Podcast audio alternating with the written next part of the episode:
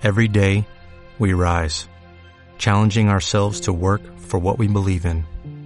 At U.S. Border Patrol, protecting our borders is more than a job, it's a calling. Agents answer the call, working together to keep our country and communities safe. If you're ready for a new mission, join U.S. Border Patrol and go beyond. Learn more at cbp.gov/careers.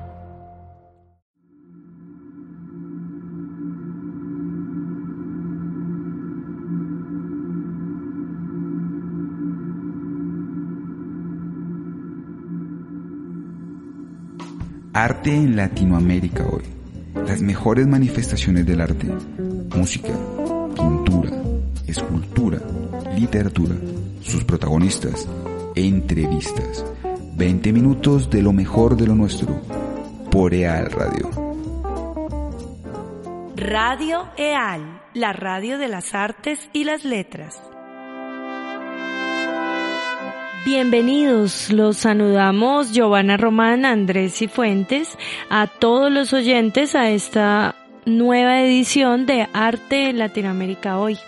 Hoy hablaremos del teatro, Andrés, de sus orígenes, de cómo se recrea en, en, América Latina. Tú sabes, este arte fue inventado por los griegos, más específicamente los atenienses, entre los siglos VI y IV antes de Cristo. Su nombre viene de keatrón, que deriva del verbo keaumai, que significa observar, mirar detenidamente. Claro, por eso es que es, porque es un espectáculo en ese momento nuevo que ponía ante los ojos del espectador una historia dramatizada, es decir, contada mediante la acción de personajes y no narrada como venía haciéndose hasta ese momento. Mira, el teatro viene a ser una síntesis de dos géneros literarios, la épica y la lírica.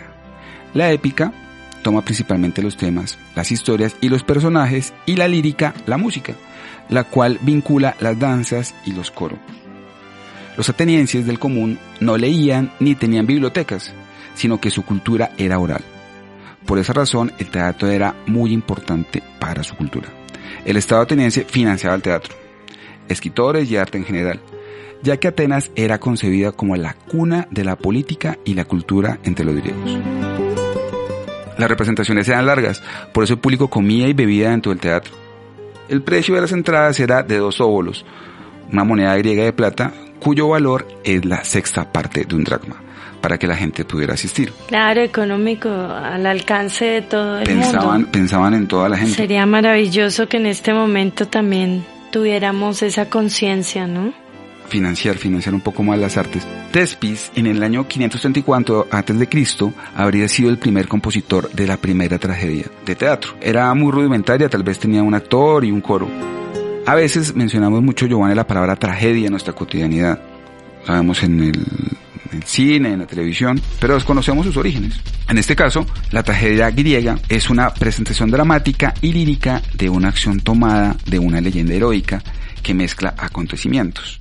Se dice que es dramática y lírica porque en ella alternan los elementos propiamente dramáticos, diálogos y acciones, con los líricos, los pasajes que hablamos ya cantados, y estos ponen de manifiestos aspectos como la religión, la política y la moral que afectan a los asistentes, es decir, que también educaban a la gente sobre esos temas.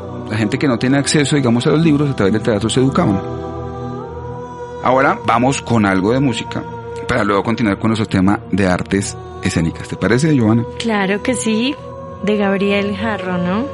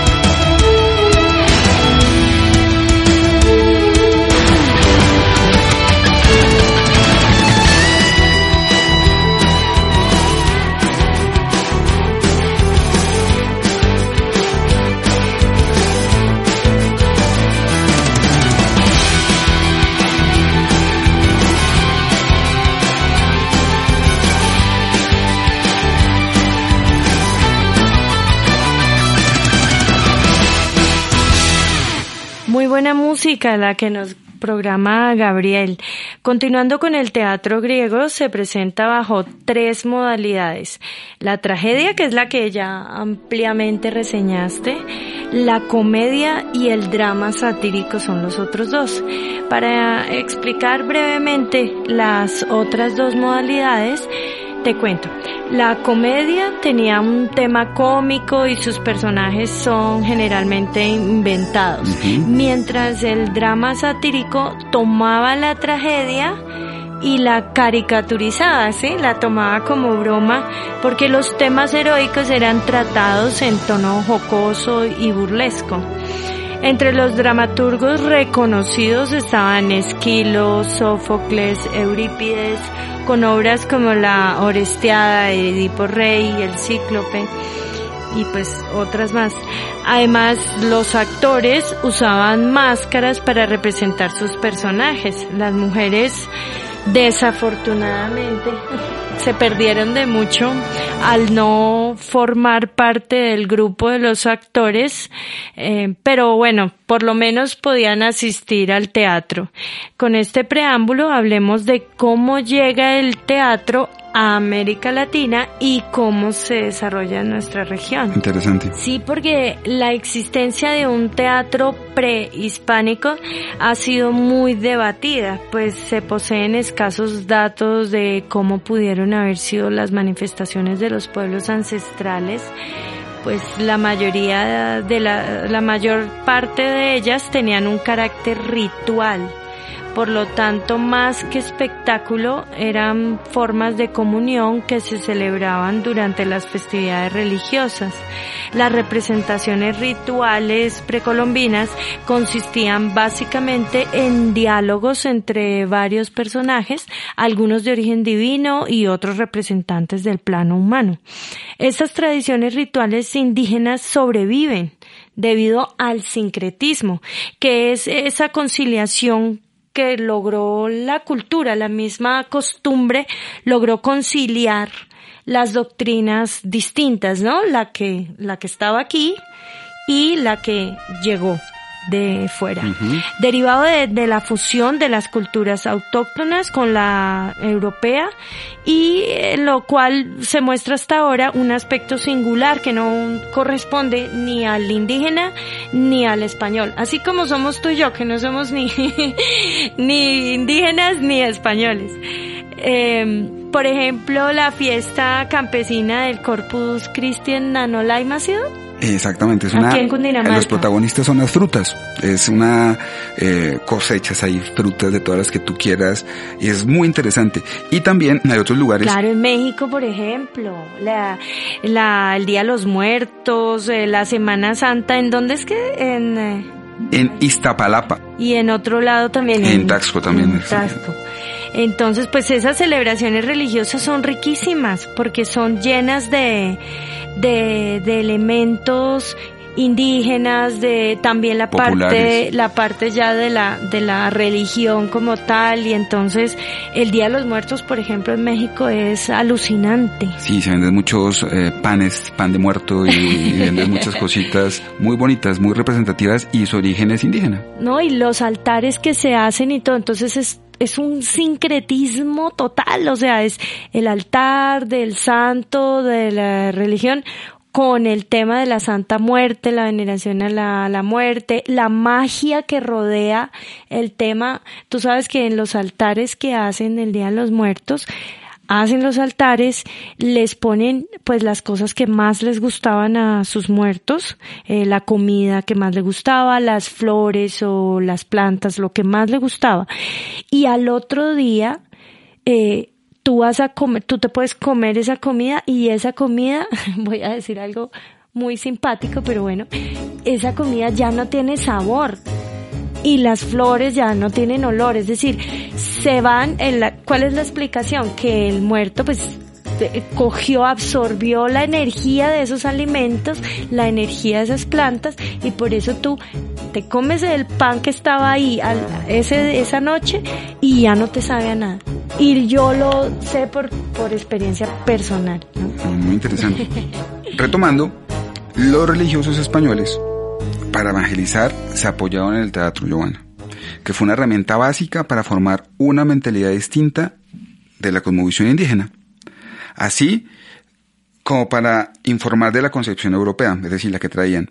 Las representaciones de los autos sacramentales, obras teatrales cortas, se apoyaban básicamente en la música, los trajes, los cantos, los bailes, pantomimas, que facilitaban la comunicación entre el espectáculo y el público que aún no dominaban el idioma castellano.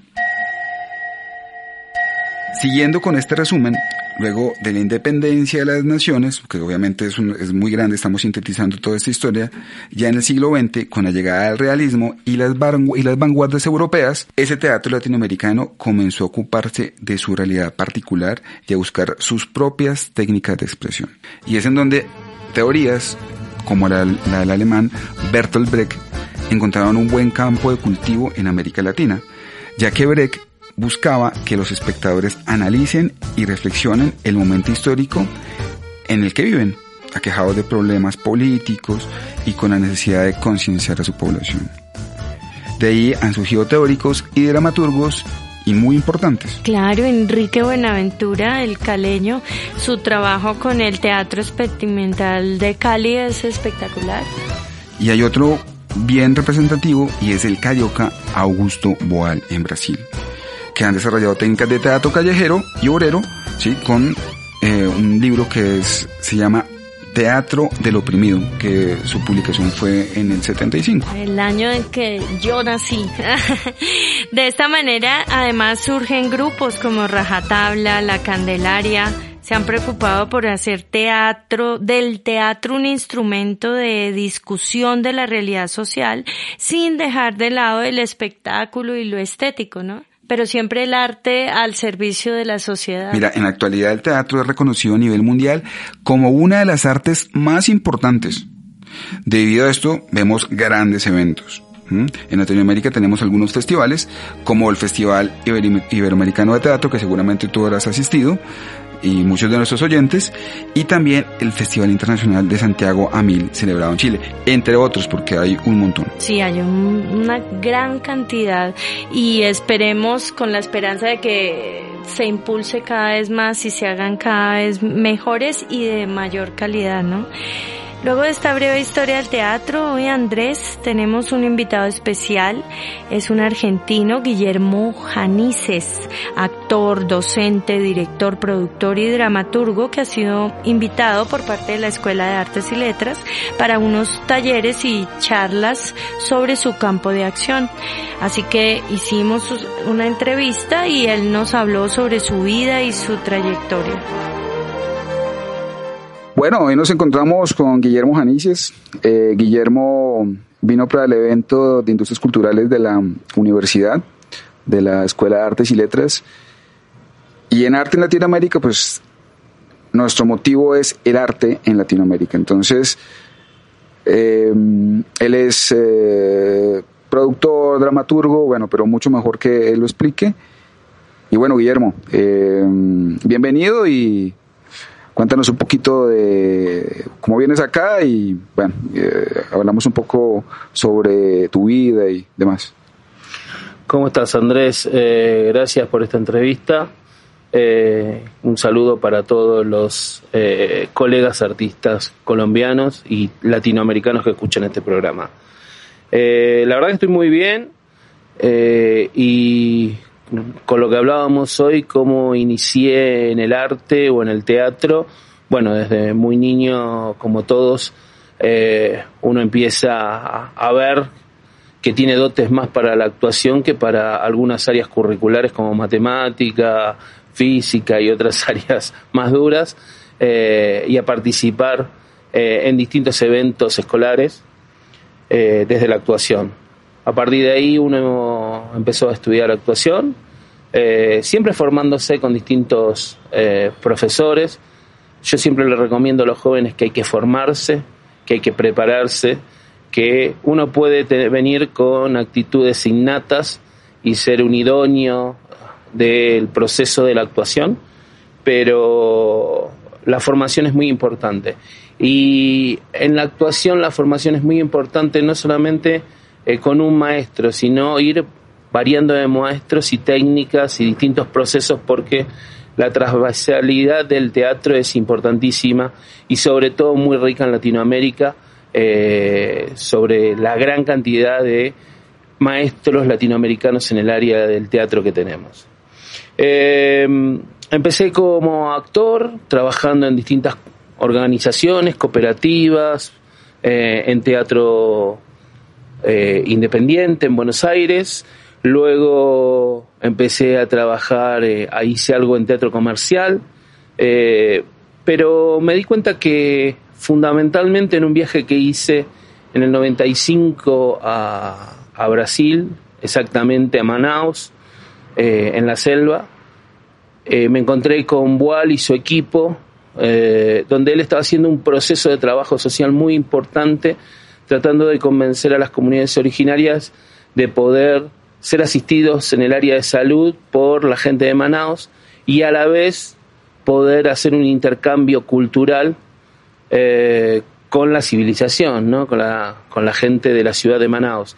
Esto logró de que eh, esas comunidades originarias hoy sigan existiendo porque debido a las enfermedades y debido a que no se vacunaban sobre la fiebre amarilla, sobre distintas enfermedades que venían con los nuevos inmigrantes europeos, no estoy hablando del siglo XVI, estoy hablando de 1990, podían haber desaparecido.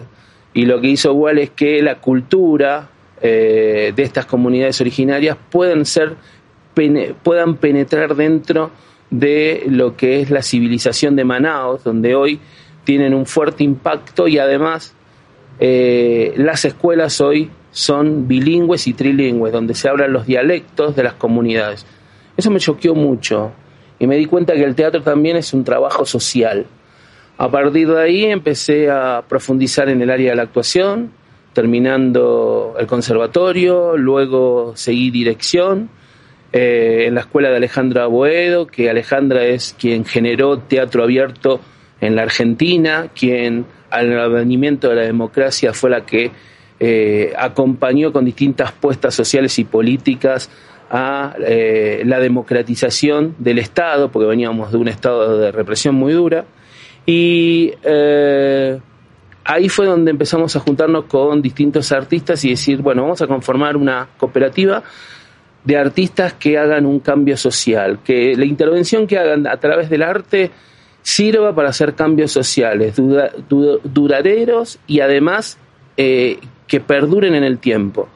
Empezamos a trabajar con grupos de organizaciones de derechos humanos y ahí nos conformamos eh, atrás de una organización que se llamaba Abuelas de Plaza de Mayo, que buscaban a los nietos que habían nacido o sido robados en el proceso de la dictadura militar en la Argentina.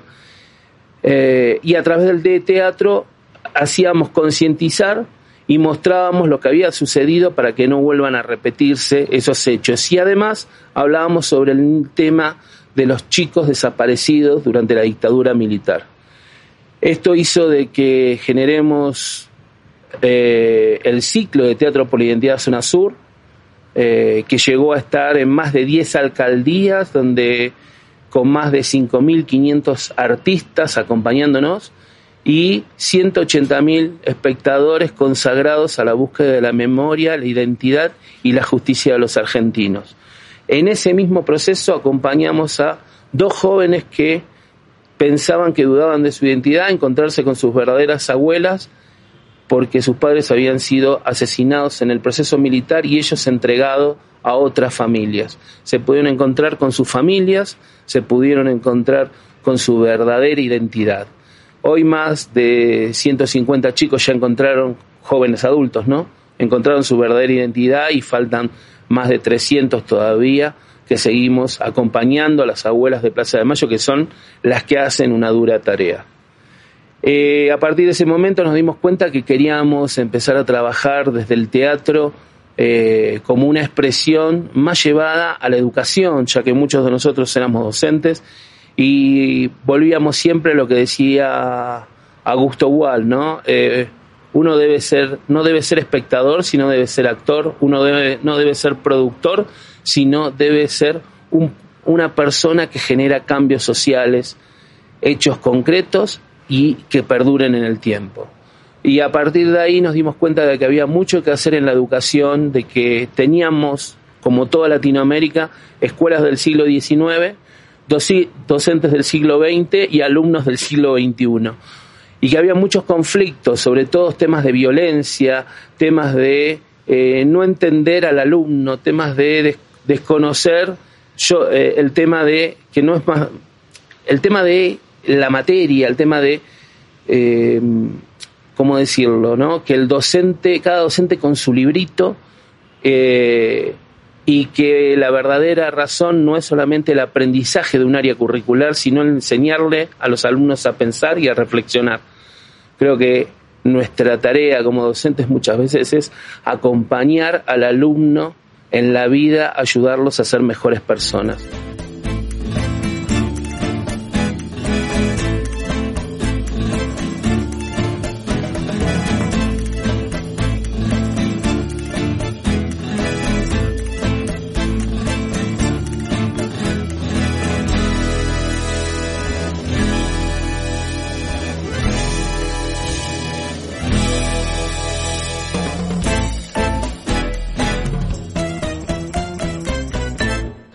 Empezamos a trabajar con talleres de prevención de violencia en ámbitos educativos, en eh, talleres de consenso entre alumnos y profesores y eso nos dio un gran placer porque generamos muchos cambios en muchas escuelas, eh, en zonas muy conflictivas, en barrios que son, o sea, comunas donde hay villas miserias, en Buenos Aires, en el Gran Buenos Aires, donde la gente es muy pobre y hay actos de violencia, donde está penetrada por la droga, donde está penetrada por las mafias.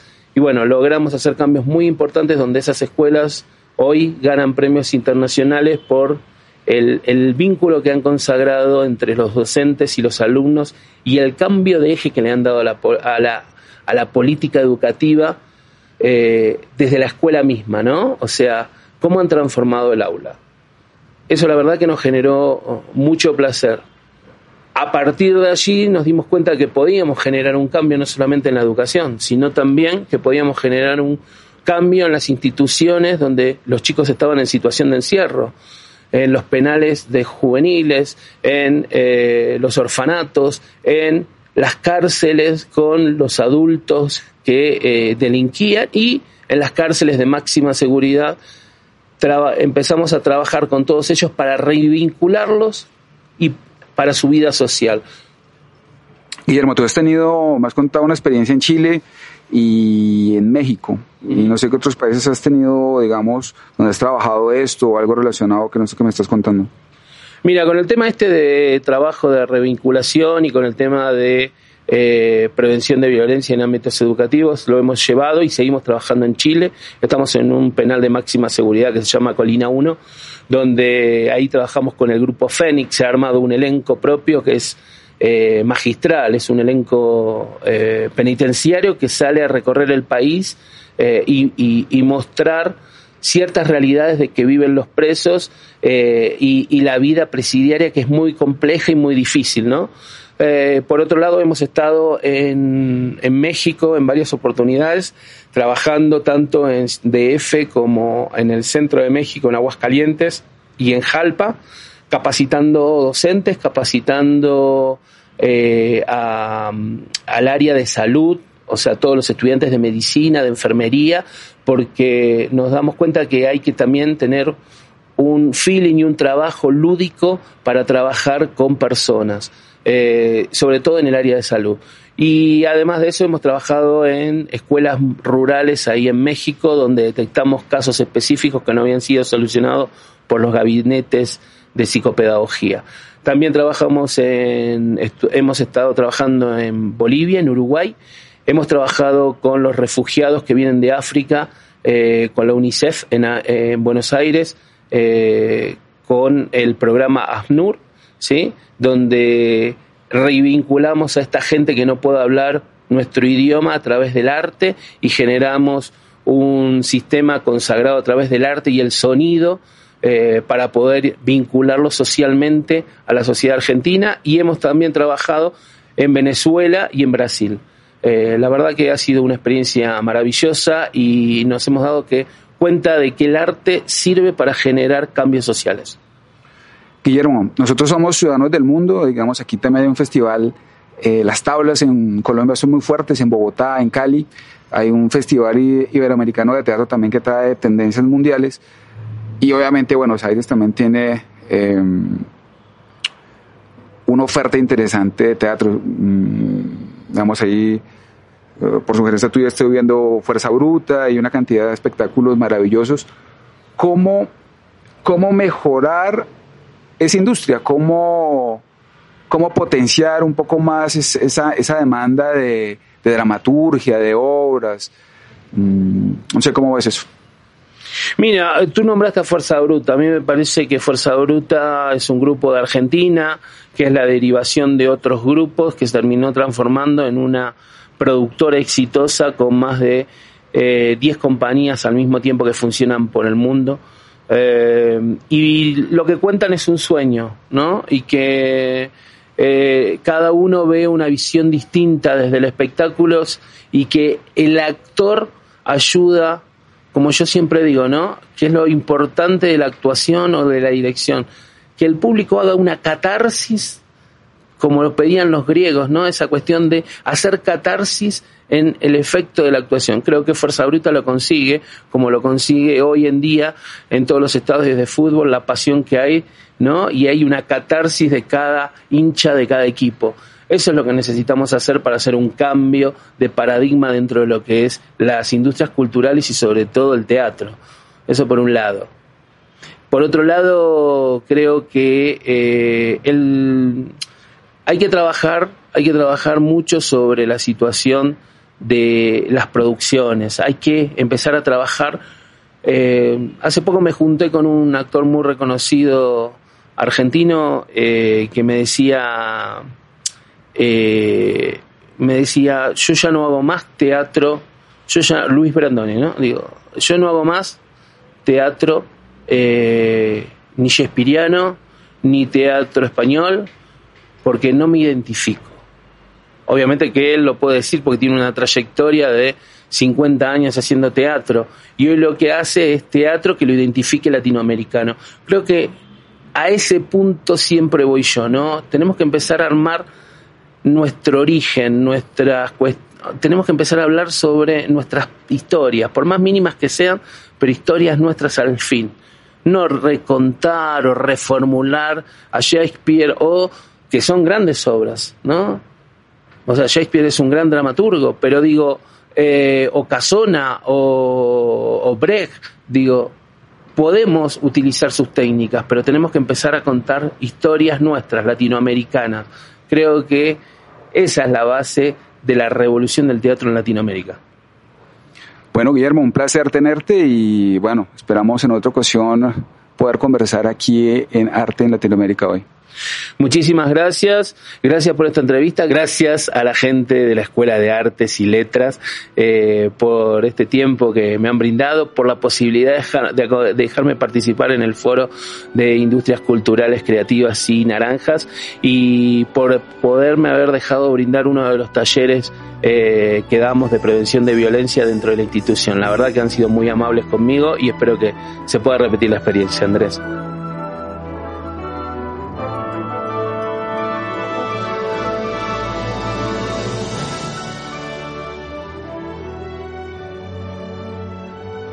Janices habla de la importancia de la formación en la actuación y cómo el teatro sigue muy vigente. Nos ayuda a los procesos formativos y educativos. A mí me llamó mucho la atención la importancia de contar las historias. Él resalta, ¿no? La importancia de contar las historias de la gente de a pie, de nuestras historias latinoamericanas, por más sencillas que sean, son el reflejo de nuestro presente y nuestra memoria. Me pareció muy vigente y frescas las palabras de nuestro invitado.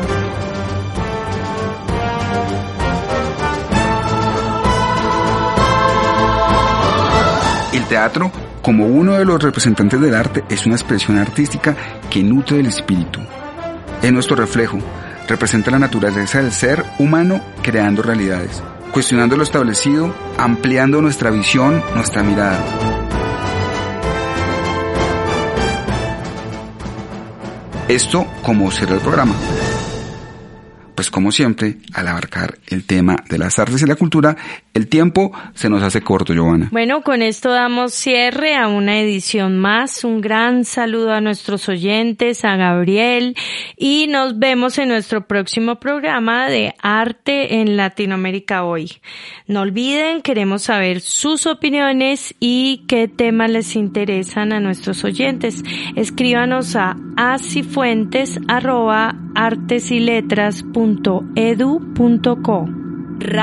EAL, la radio de las artes y las letras.